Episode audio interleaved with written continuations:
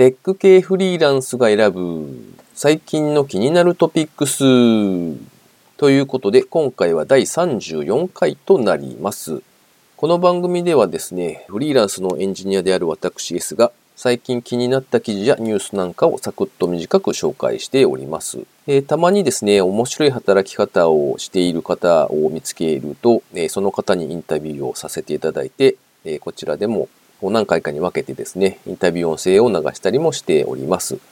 ご意見、ご感想、もしくは何かこう宣伝したいっていうものがある方がいらっしゃればですね、ぜひコメントをいただければと思います。ハッシュタグ、カタカナでテクフリでツイートいただければと思います。それではですね、今回はニュース記事を一つ紹介して、その後に株式会社空っぽの寺田さんへのインタビュー第3回目をお聞きいただければと思います。では今回ピックアップしたニュースです。ホリエモンも参画する自動配送ロボット、箱ボット初号機がホリエモン祭り in 名古屋でお披露目。テッカブルさんの記事ですね。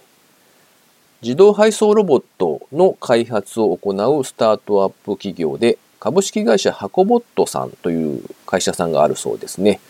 で、えー、以前に発表がされていたプレスリリースの記事なんかを見てみるとですね、まあ、ロボットという名前がついていますけれども、イメージ的には何というか、ごついショッピングカートみたいな感じでしょうかね。GPS の機能を持っていて、自分自身の位置を認識したりとか、あとはセンサーや画像認識で周囲の状況を把握することができるんだそうですね。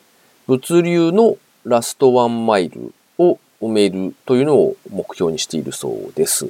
で、まあその株式会社ハコボットさんのアドバイザーとしてですね、堀江門こと堀江貴文さんが就任されているそうで、今度の週末ですかね、11月17日土曜日に行われる堀江門祭り in 名古屋にて実証実験用の端末初号機がお披露目されるそうですね。詳しくはですね、堀江門祭りで検索していただけるとすぐヒットするかと思いますので、そちらをご覧いただければと思います。今回は記事の紹介は以上になります。では、寺田さんへのインタビュー第3回目をお聞きください。今回は寺田さんへのインタビュー第3回です。えー、寺田さん、今週もよろしくお願いします。はい、よろしくお願いします。前回は、まあ、学生の頃から、まあ、就職活動あたりぐらいまでの話をお聞きしたので、えー、その後、あの、最初フリーランスになったとおっしゃってましたっけ？はい、そうですね。そのあたりの経緯とかをちょっとお聞きできたらと思うんですけど。あ、はい。まあ、経緯としては、その、うん、一つ上の先輩に誘われたっていうので、うん、えっと、まあ、大学2年生は、その半分フリーランス、半分学生みたいな感じで、えっと、あ、そうだ、フリーランスになるのにやっぱり貯金ないとちょっと怖かったので、はい。えっと、その貯金を蓄えるっていう意味でも仕事を半分しながらやってましたね。学生の時にもそういう仕事をしていたってことなんですか？そうですね。まあ、といってもすごいちっちゃい仕事ですけど、知り合いにこう紹介された人のウェブ作ったりとか。うん、ああ、なるほどね、まあ。うん。あとその先輩が受けている仕事を手伝ったりとか、うん、そういう感じですね。あと、先輩と一緒に、まあ、仕事をするというふうに決めて、卒業した後は、じゃあまだその時点ではフリーランスとして、はい、まあ、仕事としては一緒にやろうっていうぐらいの感じだったってことですかね。そうですね。はい。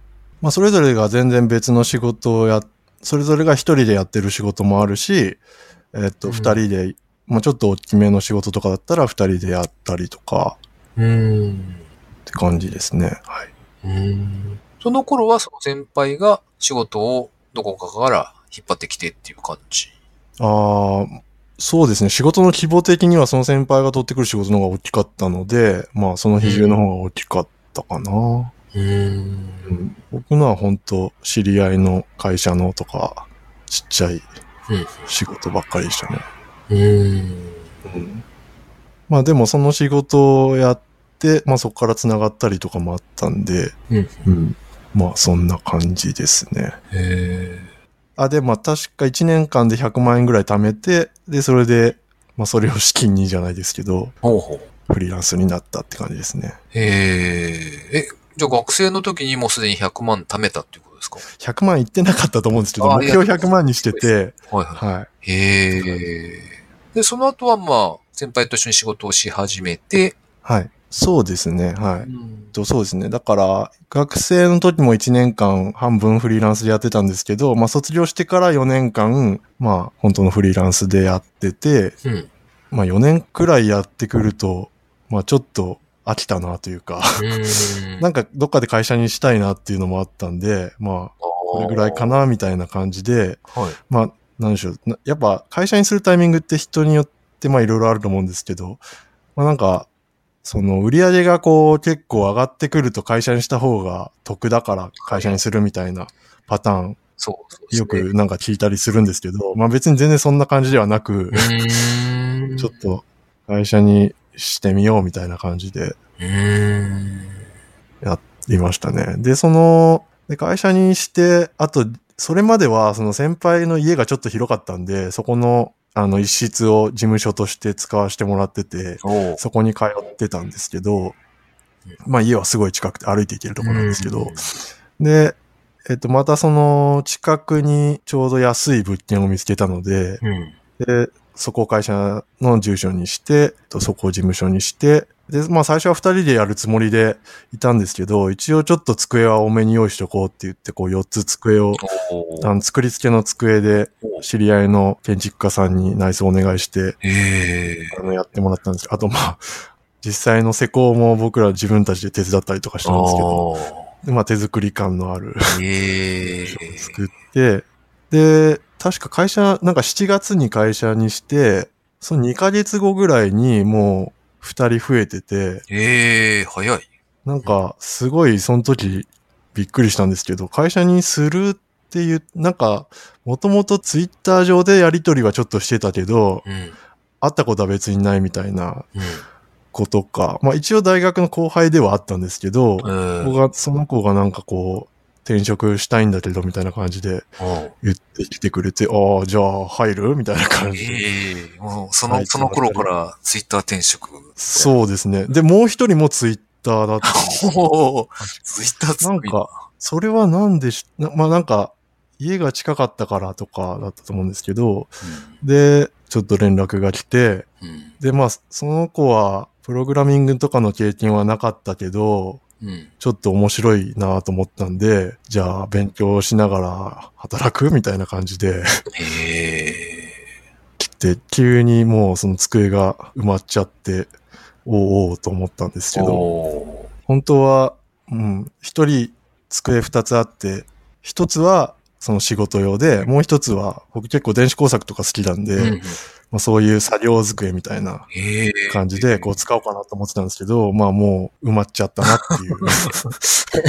へえ。で、電子工作が好きというか、そのあたりが得意？完全な趣味ですけあ、ど。趣味なんですか？へえ。はい。あの、全然しょぼいんですけど。いやいやいや。あ、そうか、あれだ、あの、キーボードとか言ってましたもんね。ああ、そうですね。キーボード最近作ってますね。なるほどな。うん。あれ、その得意なこととか、そのそれぞれ皆さんあるわけですよね。で、まあそのあたりの住み分けみたいなものっていうのは決まってたんですか？その頃って。ああ、そうですね。やっぱりその人のキャラクターとか、はい。まあ、興味範囲によって、まあ、だからその時、やっぱり二人よりも四人になって面白いなと思ったんですよね。なんかそれぞれやっぱりキャラクターがあって得意な分野とか、興味のある分野が違うので、はい微妙に。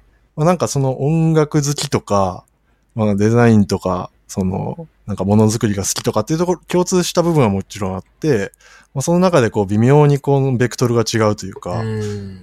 それが面白いなと思って、あやっぱチームでやるのは面白いなっていうのを感じましたね。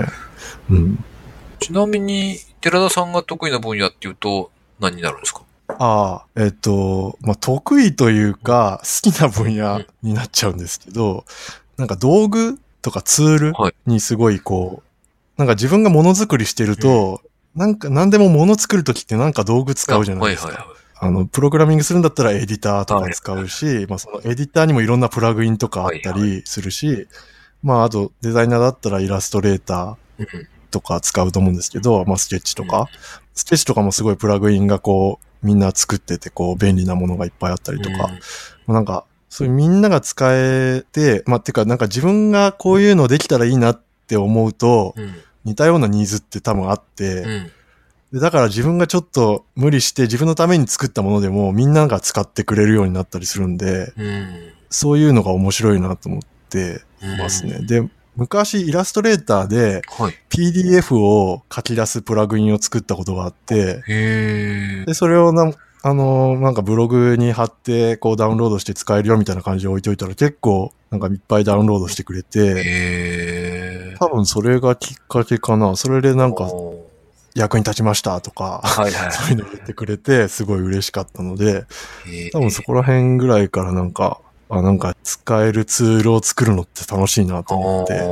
うん。なんかそういうものを公開して人に使ってもらうみたいなことをやっている。あ、そうですね。そういうふうに公開して使ってもらえるようにな環境、そこまでやると面白いなっていうのがあって、あの、GitHub とかに上げてるんですけど、その、さっき言ったプラグインとかも、もう今はいられのバージョンが上がっちゃったんで、特にそれなくても、あの、似たようなことできるんですけど、はいまあ今も続けてメンテナンスしてるのは、はいあの、今エディターでサブライムテキストを使ってるんですけど、うんえそれのプラグインを作ってて、ほうほうそれは GitHub で公開してて、そのサブライムにパッケージなんだっけな。まあ、そのプラグインをこう簡単にインストールできるポータルみたいなのがあって、そこに登録してるんですけど。それも結構、まあ、サブライムとかだと、いられの時は日本人ばっかりでしたけど、てか説明が日本語だったからっていうのもあるんああ、ですけど、そっかそっか。はいはい。今英語で書いてるので、うん。まあ、結構世界中の人が使ってくれてて。うん、なんか要望とか書いてくれたりするから面白いなと思って。うん、やっぱりそういうなんか直接こういうしてほしいとか、こうバグのレポートとか、そういうのが届く。そうですね。バグのレポートとか来たらちょっとヒヤッとしますけど。うん結構 GitHub 上でやり取りするのとかも面白いなと思って。それでちょっと英語できないと、ああ、そっかそっか。英語ができればもっと楽しいんだろうなとか思いながら。はいはいはい。でドキュメントも最初自分で書いてたんですけど、なんかある時、どこだっけな？なんかデンマークとか、どっかそこら辺の人がドキュメントを書こうかって言ってくれて、うん。書き直そっかって言ってくれて、お願いしますって言って、はいそれ以来その人がドキュメントに関してはちょっとその英文とか書き方とかちょっとチェックしてくれたりするんで、それもすごい助かえる。えすごいなそれはなんか嬉しいですね。そうですねわざわざ。別にだってお金払ってるわけじゃないですよね。そうですね。ねいや、よくやってくれるなと思って。はい。はあ。なんかそのあたりも含めて、その、なんというか、これまでの話の流れだと、寺田さんのそのデザイナーというか、いデザインの面っていうのが、あ、なるほどな、そういう流れでこういろいろやってこられたんだなっていうのがはい聞けた気がするんですけど、はいあの、プログラミングの方の分野っはい。て、どういうふうにこう、学んだりとか、自分の力を伸ばしたりとかっていうのをされてきたんですか？ああ、そうですね。まあ、最初に多分、プログラミングじゃないんですけど、マークアップを書いたのは中学生の頃にホームページを作ったっていうのがありますけど、は高校の頃は別に何もしてなかった。大学に入ってもまあデザインの勉強してって、で、その前回とかにお話ししたその大学の卒業研究の時にうん。結構がっつりそのフラッシュを使ってプログラミングしたんで、そこでまあオブジェクト思考とか多分そこら辺で知ったんじゃないかなわかんないけど。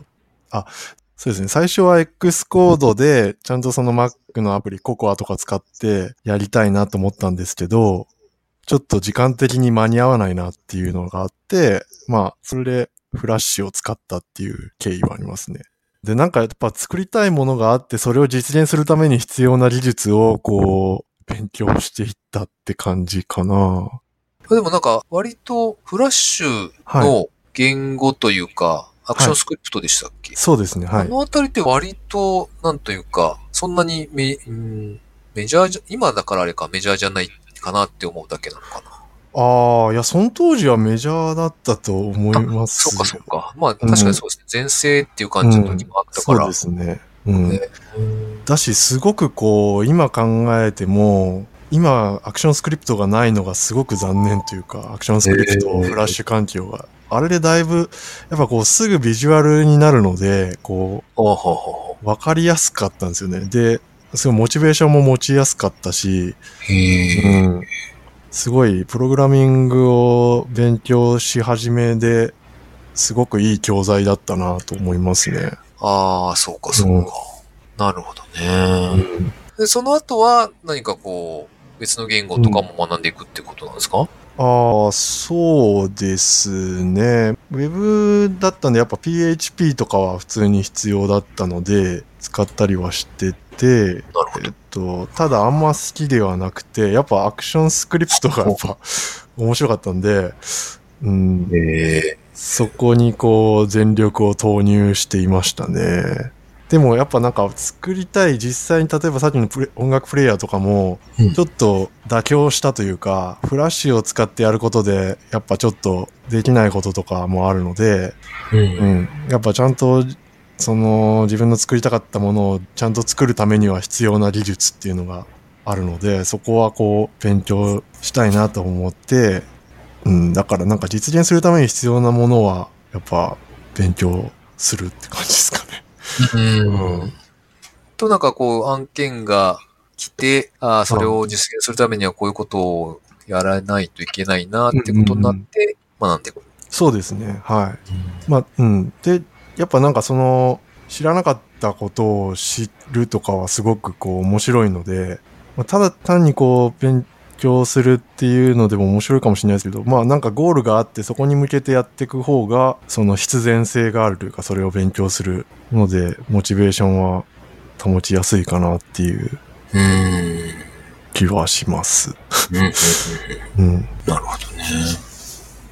あの、寺田さん、いノラキャストとかにこう、はい出てるじゃないですか。で、はいまあ、前回出ていただいた杉さん。とか、宮本さん。とかと喋りながら、結構僕が聞いてると、あの、はい。だいぶついていけない話、技術的な話とかに、こう、はい。普通にお話しされてるので、なんか、あ、寺田さんも結構よくいろんなこと知ってんだなと思いながら聞いてるんですけど、ああ、多分半分ぐらいは、ふーんっていう感じだと思うんですけど。特に杉さんの領域のことはあんまり本当上辺でしかわからないというか、ちゃんとわかってる感じではないです。うん合図中ってるだけです。あ、でもなんか結構、どうだろう、多分フロントエンド周りの話とかは結構喋っている、ような気が。ああ、そうですね。フロントエンドはまあ、あの、実際自分が扱っているので、まあわかることが多いかな。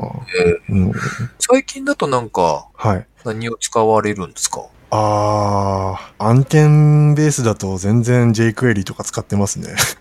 ああ、なるほどね。まあまあ、そうか。でも、あの、最初に紹介した森の DNA 図鑑とかはビューで作りましたね。あれが多分最初にビューでがっつり作ったやつじゃないかな。へえ。うん。データとかは API とかで取りに行くんですか？あ、あの、森の DNA 図鑑のですか？あ、えっと、全部、あれはもう静的なもんですね全部そう、か。はい、やつね。なるほ手元でビルドしてます。うん。まあ結構データ扱ったり、押すとこう、右からこう、情報が出てきたりとか消えたりとか、ど。うん。結構そういうの、あと全部ゆ固有の URL も与えたいなと思ったんで、そういう時にビューが良さそうだなと思って、うん全部多分あれ jQuery でやってたらとんでもないことになってたと思うんですけど。うん。そのあたりは先輩もやるんですか？ああ、いや、今はもうその先輩は完全にデザイナーとかアートディレクターっていう感じになってるので、プログラミングは全然やってないですね。じゃあ今は寺田さんが割とそういう動きの部分というか、コーディングの部分は受けをそうですね。受け持っているっていう感まあ、じですかね。あと、うん。最近のその、動向とか、どういう技術が熱いのかとか、そういうのは、まあ、共有して、今だったらこういう作り方がいいんじゃないかとか、うんいうのを話しながらやったりしてますね。ああ、ということは、まあ、じゃあその案件等々によって、あの、まあ、できるだけ今の時流だとか、これからメインになりそうな技術とかをこう研究しつつ、何使っていくかみたいなところで考えたりっていう。そうですね。はい。なるほど。わかりました。えっ、と、そろそろ、まあ時間も時間なので、はいで。は今回はこれまでということで、えっ、と、次回は今後のお話と、あとは採用情報があるということで、はい。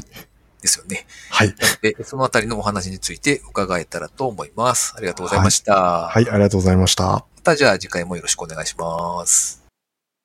というわけで、寺田さんへのインタビュー第3回目をお送りしました。えっと、インタビュー内でもお話しされていた寺田さんが作られた Sublime Text のプラグインですね。そちらの URL もショーノートに貼っておきますので、ご興味ある方はご覧いただければと思います。